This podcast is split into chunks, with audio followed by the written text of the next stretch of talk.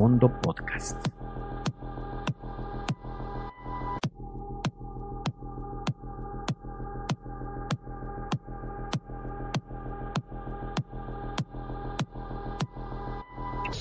Fondo Podcast.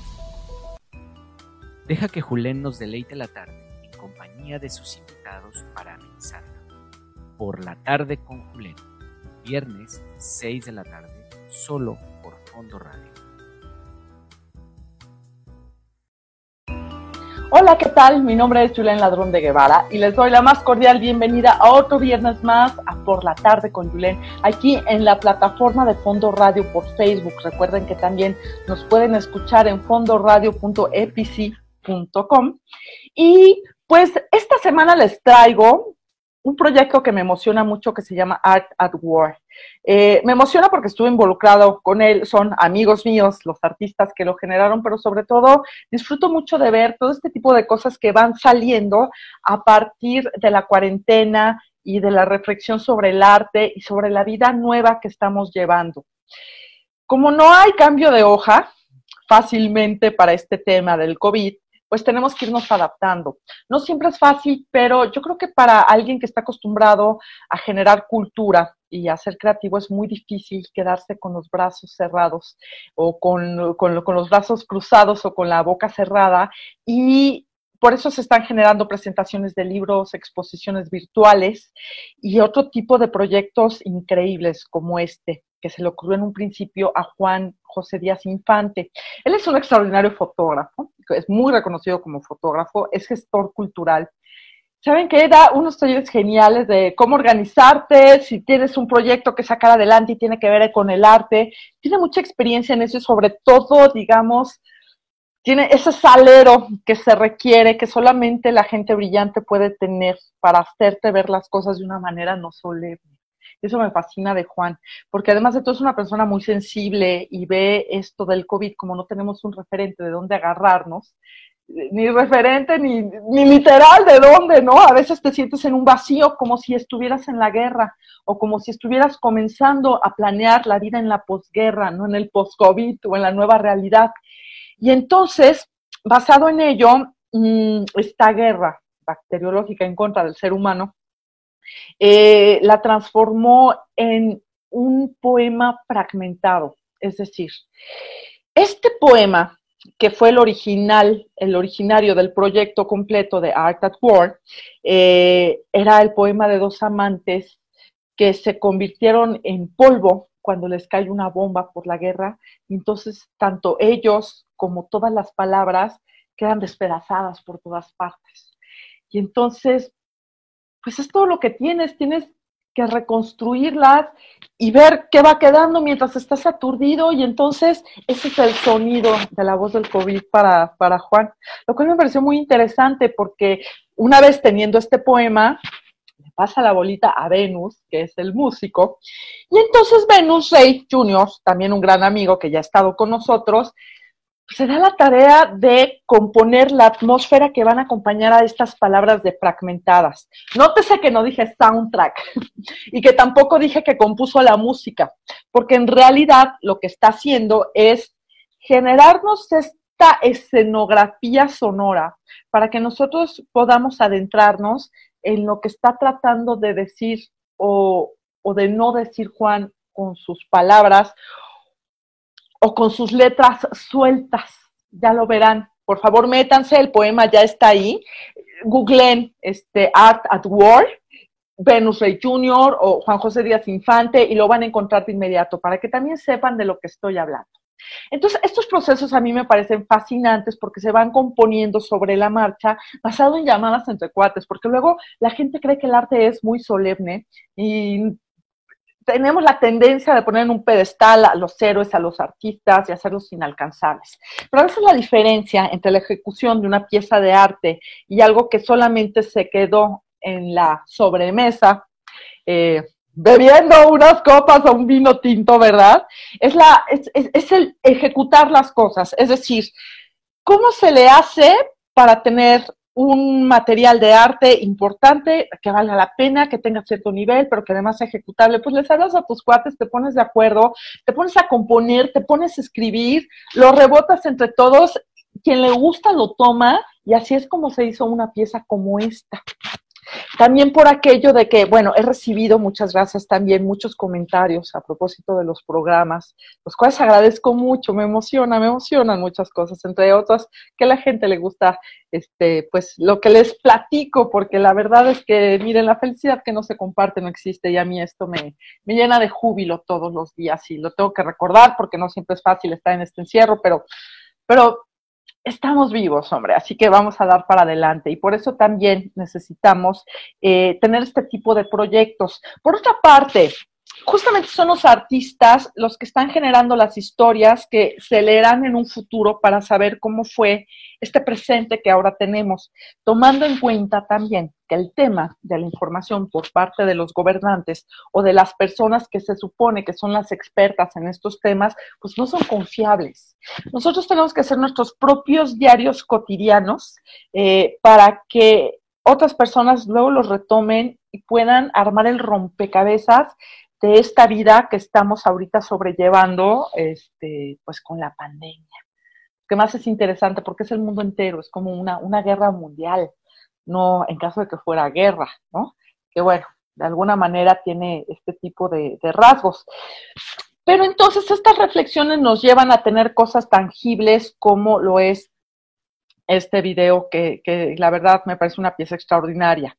Y estos diarios que van haciendo los artistas y las personas que los vamos recopilando son los que nos van a servir como para ver información asertiva que se generó durante pues este periodo, ¿no? Esto más o menos lo estuve platicando con Juan Díaz Infante, él es el que me comentaba aquello de los diarios este, de cada persona van a ser más valiosos que toda esa recopilación de información falsa que tenemos por parte de los gobernantes, por eso es tan importante saber de quién retomas la información con la que te quedas, pero bueno, resulta que ya teníamos ese poema de fragmentado, más o menos amalgamado por este, como decirte, este cobijo musical que preparó Venus, y lo envían a otro mundo totalmente, que es Rusia. No solamente está del otro lado del mundo geográficamente, sino que la idiosincrasia, la manera de vivir las cosas, la manera de asimilar la guerra, es, todas estas carencias es totalmente distinto.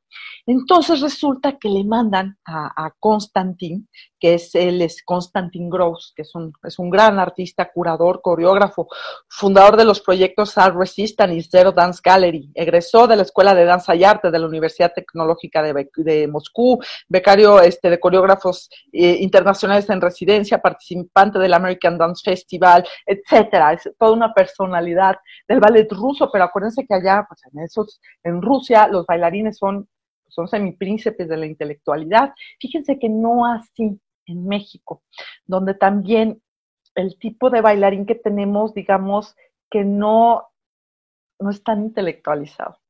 Entonces, sé que esa propuesta se le hicieron a alguien aquí en México y dije, mm, va a caer en manos de alguien que no sabe cómo asimilar la abstracción.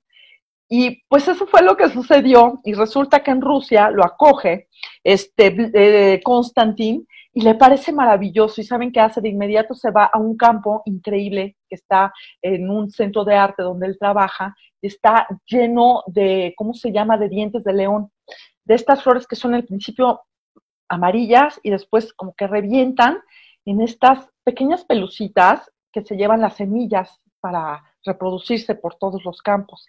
Y si lo notan, parece el coronavirus. Entonces, a Constantín, que además venía la primavera, durante el encierro del COVID. La primavera rusa, créanme, ¿eh? es una cosa a tomar en cuenta. No es lo mismo aquí que te quitas o te pones el suéter. Bueno, aquí Ciudad de México, Chihuahua, Norte, otros lugares será distinto. Pero la primavera ya significa revivir, salir, ver el sol, este, poder ir al campo con tu familia y de pronto te, toma, te toca el COVID, te toma por sorpresa. Entonces, cuando llegó esta Constantín, él se fascinó, se fue inmediatamente al campo y sacó esta coreografía basado ya en un poema de fragmentado en la versión de estos dos artistas mexicanos que tienen del COVID, del encierro, de la guerra, de la cuarentena y de lo que debería seguirse haciendo a pesar de lo que fuere. Y lo retoma un hombre extraordinario como es Constantin y se pone a bailar y pone su cámara. Y entonces está en medio de un campo con flores, en una Rusia que está reverdeciendo después de haber estado dormida por el invierno. Y esta pieza que se llama Art at War significa todo esto y más. Lo más que significa es el significado que tú le des después de verlo, de que te caiga el 20 basado en lo que vayas a ver a propósito de, de esto que estoy platicando, cómo estás asimilando las cosas, si esto te nutre para decir, claro, no soy el único que lo veía de esta manera tan abstracta, pero no había palabras. Y justamente para este mundo sin palabras, porque no hay ni siquiera cómo descubrir, describir tantas cosas que estamos padeciendo, pero que también estamos reencontrando, pues para eso es el arte. Y por lo mismo, pues bueno, ya los dejo. ¿Para qué hablamos más? Vámonos con Juan José Díaz Infante después de este corte y les prometo que le va a gustar. Quédense con nosotros. Fondo Radio. Estamos al aire. Escucha, vive y siente. Bueno, pues ya estamos de regreso aquí en Fondo Radio con una persona que les quiero presentar porque es un extraordinario fotógrafo, es un es poeta, él es pues uno de estos artistas que no solamente se remite a algo por lo que es famoso, ¿no, Juan? Que es la fotografía. Entonces, Juan Díaz Infante es uno de los artífices que generan este proyecto de Art at Work y me encantaría, bueno, primero que nada presentárselos, querido Juan, bienvenido, gracias por acompañarme. Hola, muchas gracias por la invitación. Aquí andamos.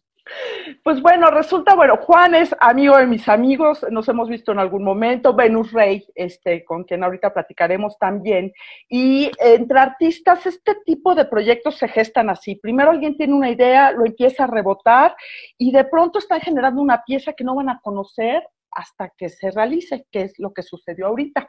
Entonces, eh, con esto del COVID y de que tenemos pues ahora sí que estar metidos muchas veces en nuestras casas todo el día, los artistas y la gente que escribe y las personas creativas tienen que seguir generando cosas. Por eso proyectos como estos son tan afortunados, no solamente los estamos eh, haciendo con la gente que está en nuestro entorno, como es en este caso Ciudad de México, sino que ahora tenemos la posibilidad de recurrir a artistas que pueden estar en cualquier parte del mundo, como Constantin, que es el coreógrafo y el bailarín de Art at Work. Pero platícanos, Juan, ¿cómo se dio este proyecto? Porque a ti se te ocurrió todo primero.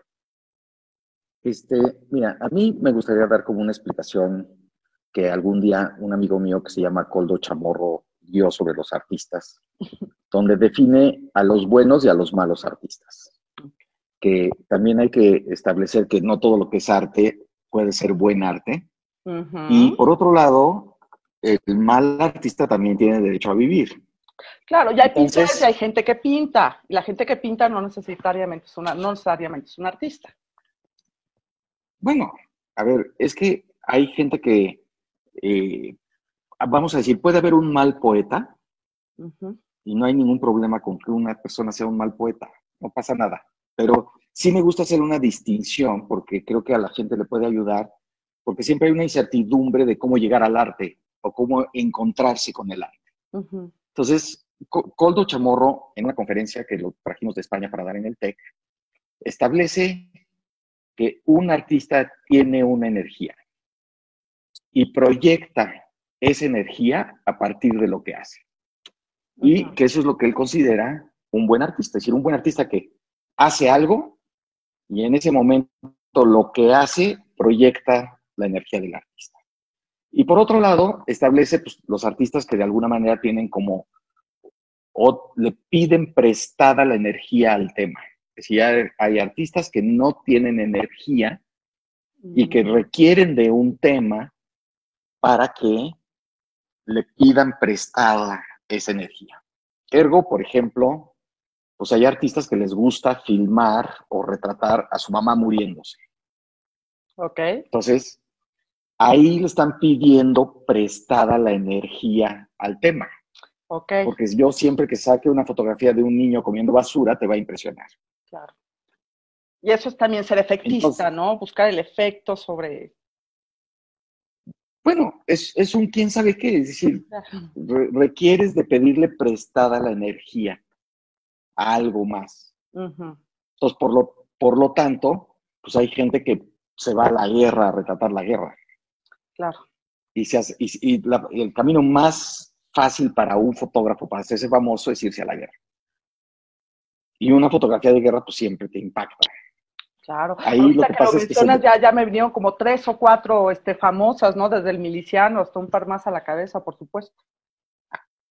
Sin, sin embargo, pues hay que tener claro lo que uno está consumiendo y en qué momento lo está consumiendo como arte y como una especie de calidad.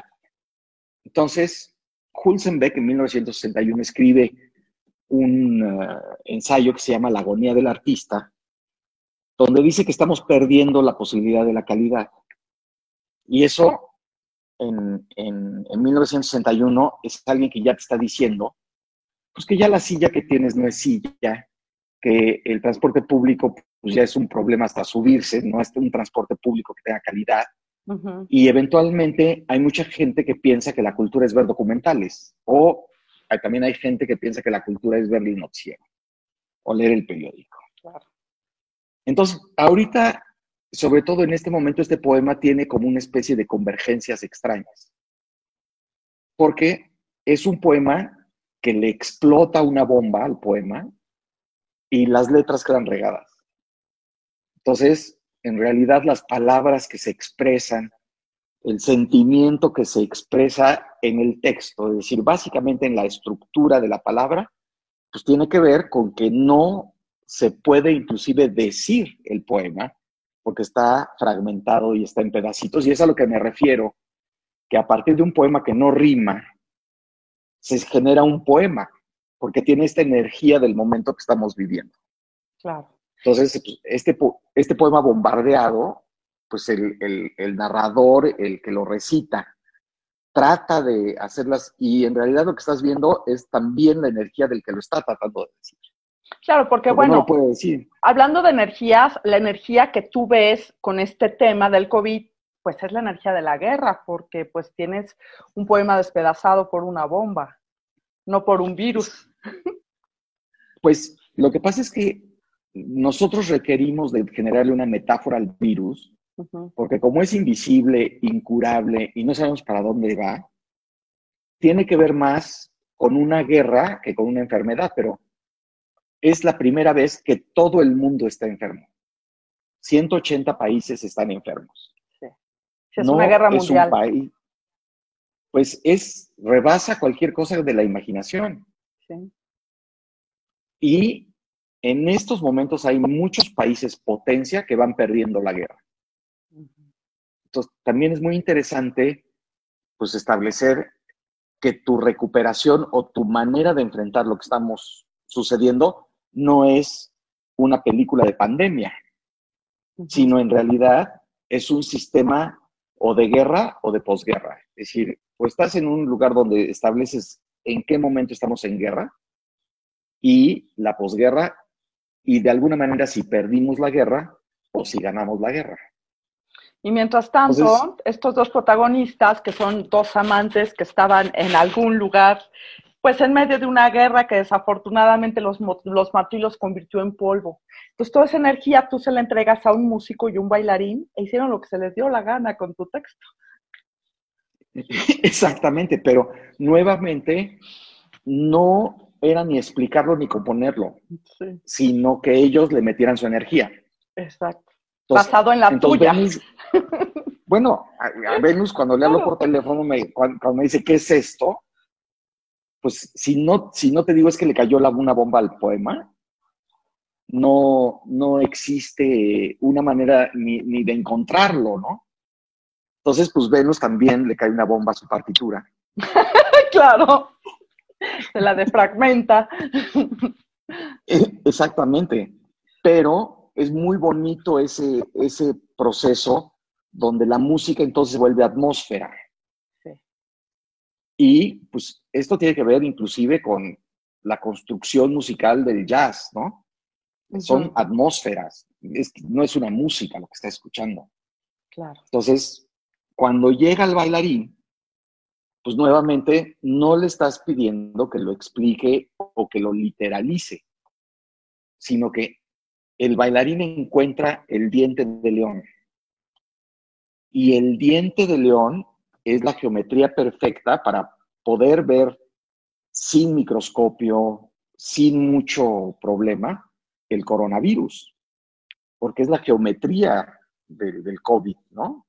Claro. Pero no tiene, no tiene nada que ver cómo baila o que se mueve el pie más para arriba o más para abajo, sino que él encuentra esta cosa que además es el virus y es la esperanza. Claro. Y es muy importante la esperanza en un país donde sí hay invierno. Es verdad, sí.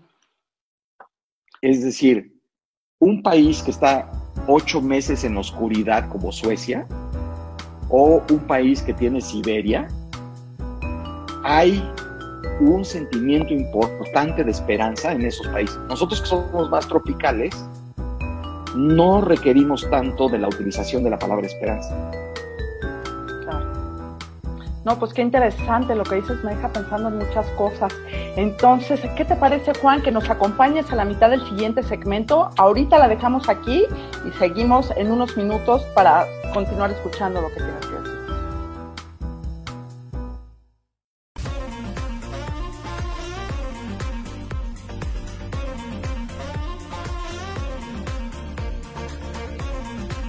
¿Te quieres enterar del último chisme del mundo de la farándula? Escucha la salsería. Con Fer Espinosa. Jueves, 21 horas, solo por Fondo Radio. Bueno, pues ya estamos de regreso y no les voy a platicar más para no quitarle tiempo a, Juan, porque lo que está comentando es muy interesante. Y, Juan, pues mira, para redondear el tema desde la perspectiva que tú tienes eh, del granito de arena que pusiste en este proyecto, ¿qué nos puedes decir? O sea, este tipo de proyectos y trabajar con la energía con otros artistas, ¿qué te genera o cuál, cuál es la importancia de hacer algo así en este momento? Mira, lo que pasa es que efectivamente un artista contemporáneo lo que tiene que ser es hijo de su tiempo. Entonces no puedes estar pintando ahorita un ballet, porque pues no hay ballet, están cerrados los teatros. Claro. Entonces, y por otro lado, pues no puedes estar planteando una exposición de colgar, clavar y donde va a ir la gente y donde va a ser un opening, sino que tienes que estar planteando algo que se pueda consumir por teléfono y que se pueda consumir en la calidad de tu casa. Es decir, tu casa se tiene que volver el museo. Sí. Y tu teléfono, tu computadora, pues tiene que servir adicionalmente de para marcarle a la gente o para hacer una hoja de Excel, pues creo que es importante que lleves calidad de contenido a, a tu teléfono, porque si no, pues acabas viendo muchos, digo, acabas, acabas en la cultura del meme. Sí. Y entonces, pues lo que se, lo que se está todo el tiempo transmitiendo son memes chistosos, que, pero es el mismo. Y pues básicamente también lo que hay que hacer es generar una cultura que el teléfono te sirva para tener calidad, la gente busque contenido y que lo que estén rolando sean materiales, pues que de alguna manera te hagan pensar, no es entretenimiento. Sí, sí que, que, pasa un poco con, con esto de, Art at War, ¿no? Este Art, Art at War, eh, este proyecto que, que, hiciste con estos otros dos artistas que colaboraron. Bueno, este también la persona, ¿cómo se llama? El que, el que hizo la voz y este... Alfonso, Alfonso Lugo. Alfonso Lugo, porque mira, lo que veo con artistas como ustedes, que todo el tiempo estoy conviviendo con gente creativa, y este, es que una cosa es la ocurrencia o tener una idea y otra cosa es llevarla a la acción. ¿No? Es como decir, a ver, yo tengo una idea y estoy acostumbrada a hacer ejecución de mis ideas, que es lo que sucedió en este momento, ¿no? Y yo creo que también esa es una gran diferencia entre eh, quedarte pasmado y hacer algo, ¿no? En ser narrador de tu tiempo como artista y platicar desde mi perspectiva lo que está sucediendo y dejarlo como testimonio, que es finalmente lo que, pues, lo que tú haces también con tu, con tu trabajo. Bueno, mira, tú te tienes que dar cuenta que México no sabe hacer historia. Entonces, ya llega un momento donde el diario personal es más importante que el diario de un político. Por, por, razones evidentes. Amo eso que acabas de decir. Entonces, por otro lado, pues a partir de las grandes simulaciones culturales que se llevan en este país, pues no se ha editado, no se hacen libros, no se genera ni se pone el hecho y a final de cuentas la cultura tiene que ver con lo que puedas publicar en un periódico, en un artículo de tres renglones. Sí. Y resulta que las hemerotecas son las referencias culturales de lo que sucede en nuestro país. Sí. Donde eventualmente lo que estamos aprendiendo tiene que ver más con la antropología que con la historia. Entonces, en realidad también en estos momentos tener una opinión, hacer documentos, llevar un diario, pues es contrarrestar la inercia de la nada, es decir, porque estamos consumiendo noticias falsas, memes, pornografía. Pues, bien, al final del día alguien tiene que llevar un diario serio, una opinión, una postura, y que de alguna manera se pueda comunicar a otra persona. Y si se puede comunicar con calidad, con poesía, con calidad narrativa, pues evidentemente esa persona que en el futuro, en, el, en, los 10 años o en los 20 años, pues puede aprender de la, de la experiencia. Pero los datos falsos no van a hacer que nadie que quiera hacer investigación pueda resolver un problema similar en el futuro. Es verdad, es verdad. No, pues sí, es verdad. ¿Qué te iba a decir otra cosa? Pero lo que pasa es que sí es importante a partir de la experiencia de uno mismo ir sacando las cosas para que en un futuro pongamos orden y sepamos qué es lo que nos pasó. Bueno, querido, aquí lo que nos pasó fue el tiempo muy rápidamente. Este, te agradezco muchísimo. ¿Dónde puede encontrarte la gente este, para pasar una bomba y no lo defragmentó? ¿Dónde te podemos encontrar para conocerte mejor, ver tu trabajo y pues, hacerte preguntas en dado caso? Pues mira, tengo mi página de Facebook, que está Juan Díaz Infante C, está mi Instagram, está mi Twitter y está mi sitio que se llama Altamira Cave, que es la cueva de altamira.com. Entonces www.altamiracave.com y pues si en Google le ponen los datos Juan José Infante, Poema en Guerra, Venus Rey, pues aparecemos y lo pueden localizar pues todos los materiales que tenemos publicados en la red. Bueno, pues muchísimas gracias, querido este Juan. Ha sido un gusto, como siempre, platicar contigo. Y pues vámonos con Venus para que no se nos vaya a sentir por habernos comido más tiempo. Bueno, pues muchas gracias. Hasta luego. Nos vemos. Fondo Radio. Estamos al aire. Escucha, vive y siente. Bueno, pues rápidamente seguimos la entrevista con Venus Rey Jr., que es la persona que le dio, digamos que, alma musical a este proyecto. ¿Cómo estás, Venus? Muchas gracias por acompañarnos de nuevo.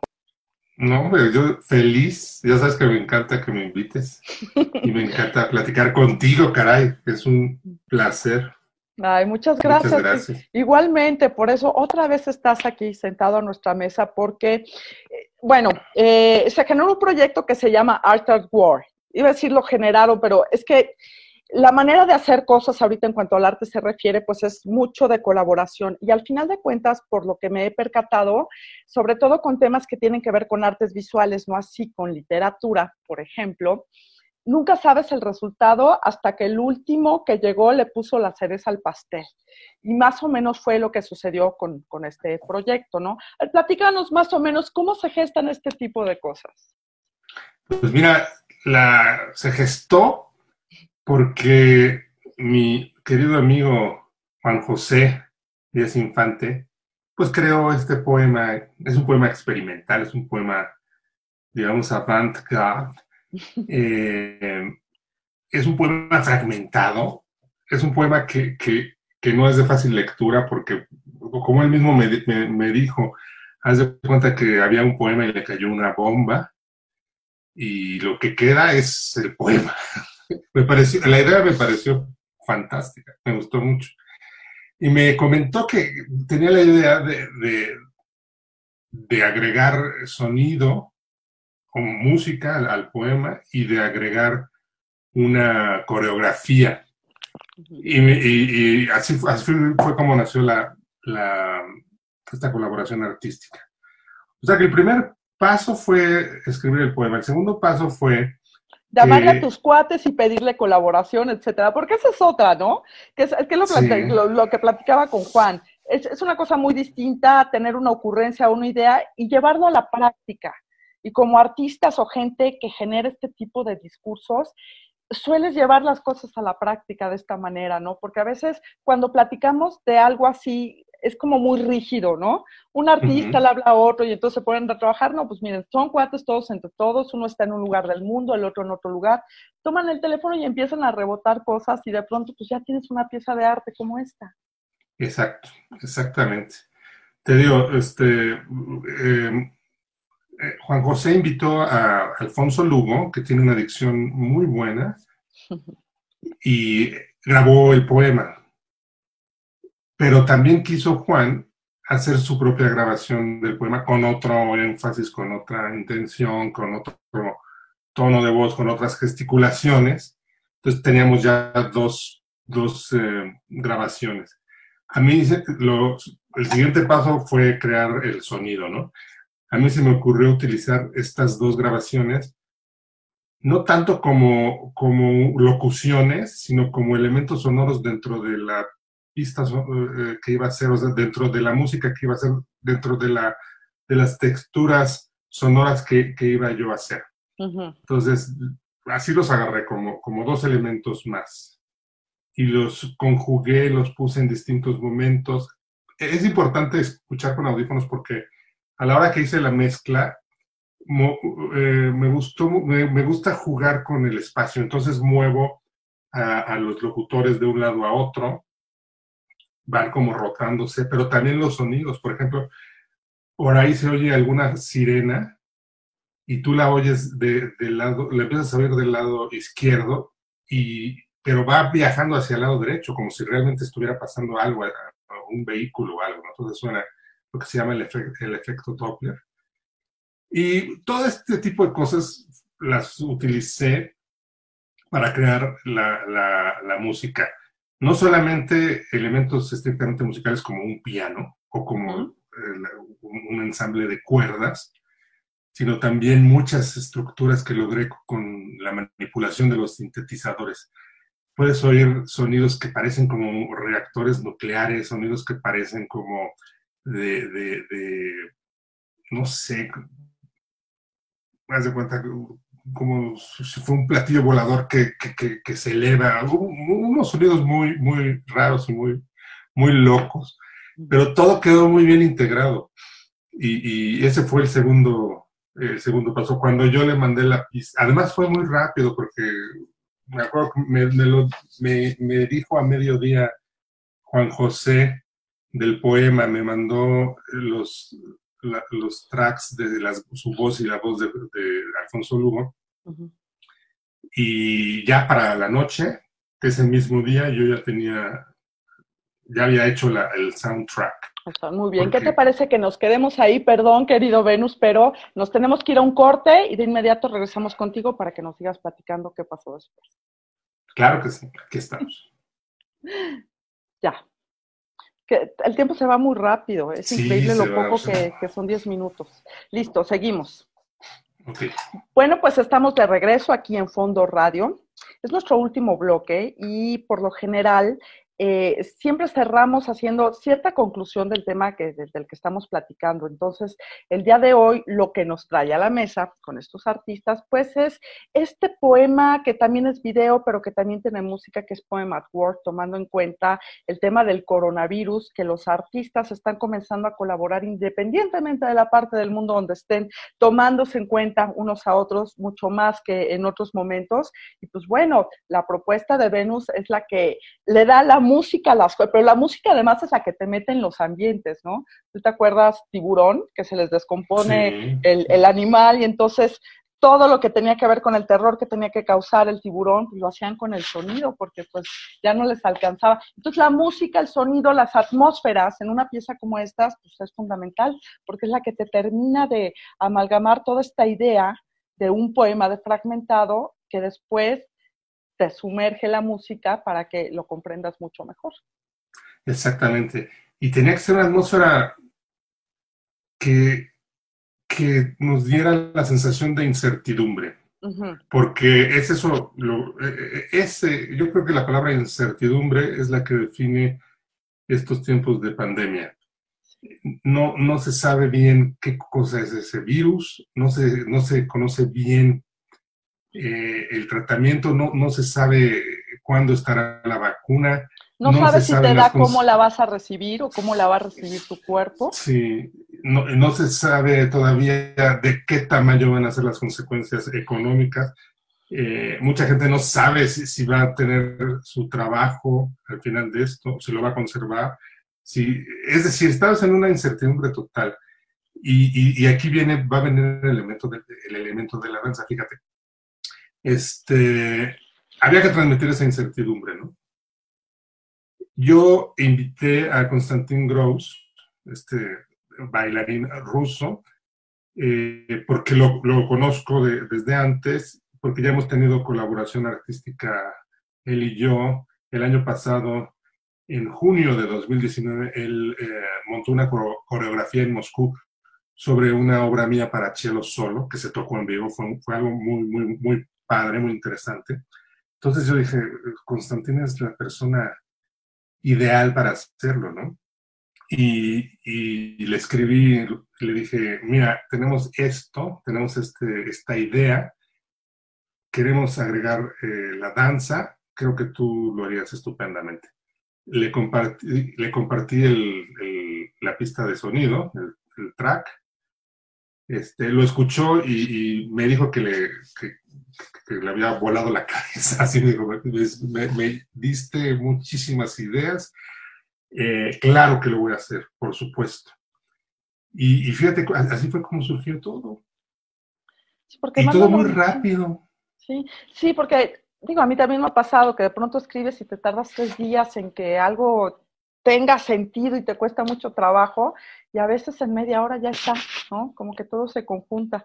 Y, y también es importante, por ejemplo, desde este punto de vista que Constantino, desde mi perspectiva, por supuesto, sea ruso, porque incluso en la presentación cuando estábamos platicando con él previamente, eh, él decía, es que la primavera, es que las flores, y, y, yo veía que él y la traductora, que también es rusa, de pronto se le encendían los ojos y dije, claro, lo que pasa es que una primavera rusa no es lo mismo que una primavera chilanga, no sé, aquí lo único que tienes que hacer es quitarte o ponerte el suéter. Ahí todo explota, explotan las flores, la primavera, la vida, pueden volver a salir, no hay oscuridad, puede, en fin, es, es, una dimensión distinta, ¿no? Es una dimensión distinta incluso frente a la catástrofe, ¿no? Que podría ser representada por este invierno.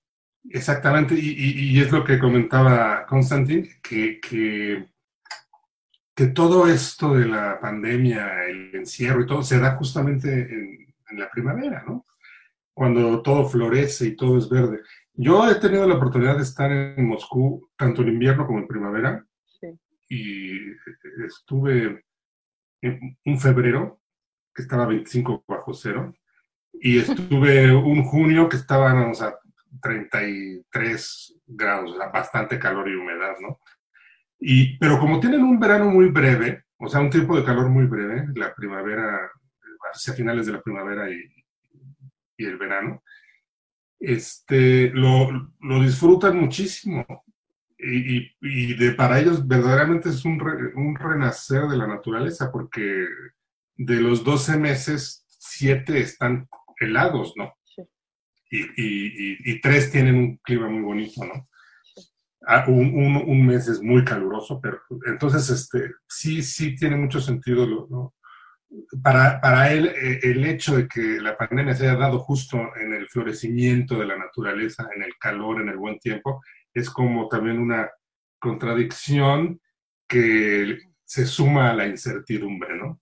Claro, sí, porque además las perspectivas, lo que sucede, eh, eh, he, dado seguimiento a varios proyectos de amigos, artistas, artistas visuales, pintores, músicos, cantantes, que tú también tienes proyectos pues, muy padres de tus jams y tus, este, que tú tocas desde México y hay un cantante que canta desde otra parte del mundo. Pero eh, esto me llama mucho la atención. Primero que nada, me siento muy encerrada y poder tener estas oportunidades me da libertad, ¿no?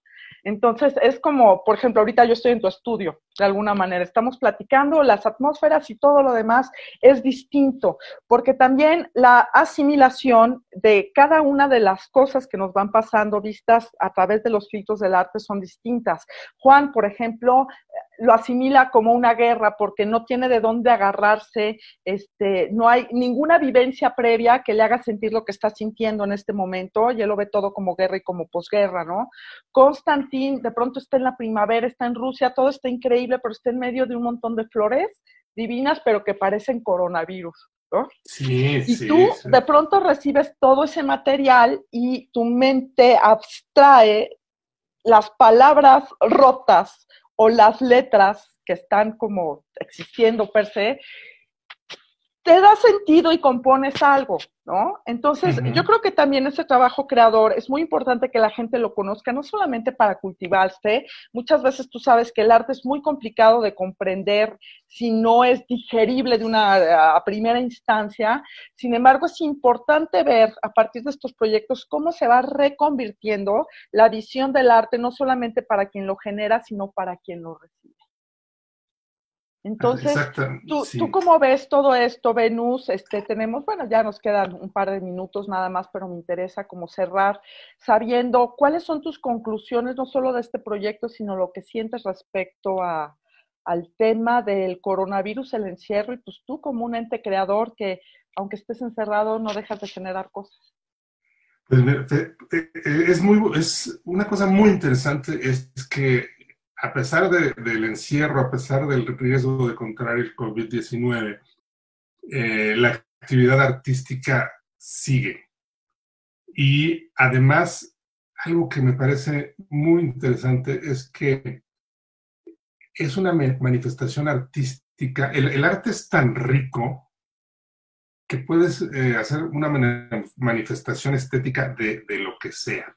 En este caso, estamos hablando del COVID, eh, del coronavirus, de esta enfermedad, de esta pandemia y de este estado de psicosis mundial que se está viviendo, que, verdaderamente es, eh, es, es, un estado de psicosis como el que se da en las guerras. Justamente, déjate, comento rápidamente, estuve en un foro donde participó una diplomática mexicana en Europa, en, el cual dijo que las economías en los países, que así lo están asumiendo, los, así lo asumieron los países, ¿no? es, como si fuera una guerra. Así que eh, ahí está la manifestación estética a, través del arte de esta incertidumbre, de esta pandemia, ¿no?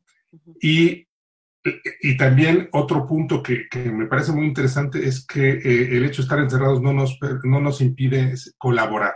Es decir, el mundo está abierto a pesar de que no podamos salir de nuestras casas y, podemos eh, estar en todas partes del mundo, por decirlo de algún modo.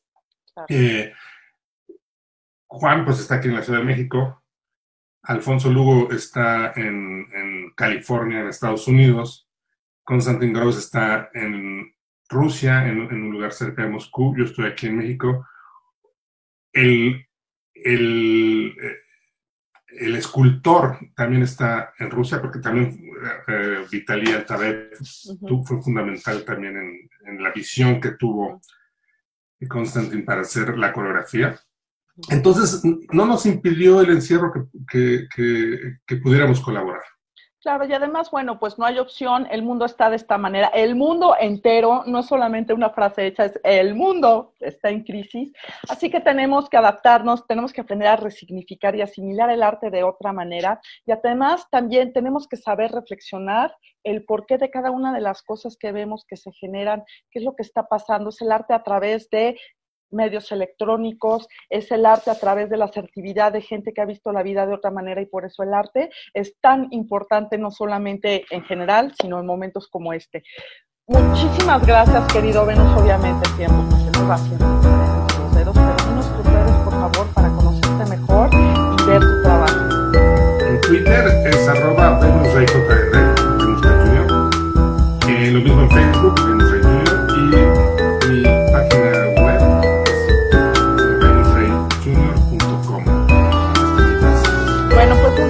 gracias, Venus, y muchas gracias a todos por estar, pues ahora sí que haciendo una revisión del arte a través de estos programas. Gracias por sus comentarios, este, pues espero que les guste. Nos vemos el viernes. Fondo Radio presentó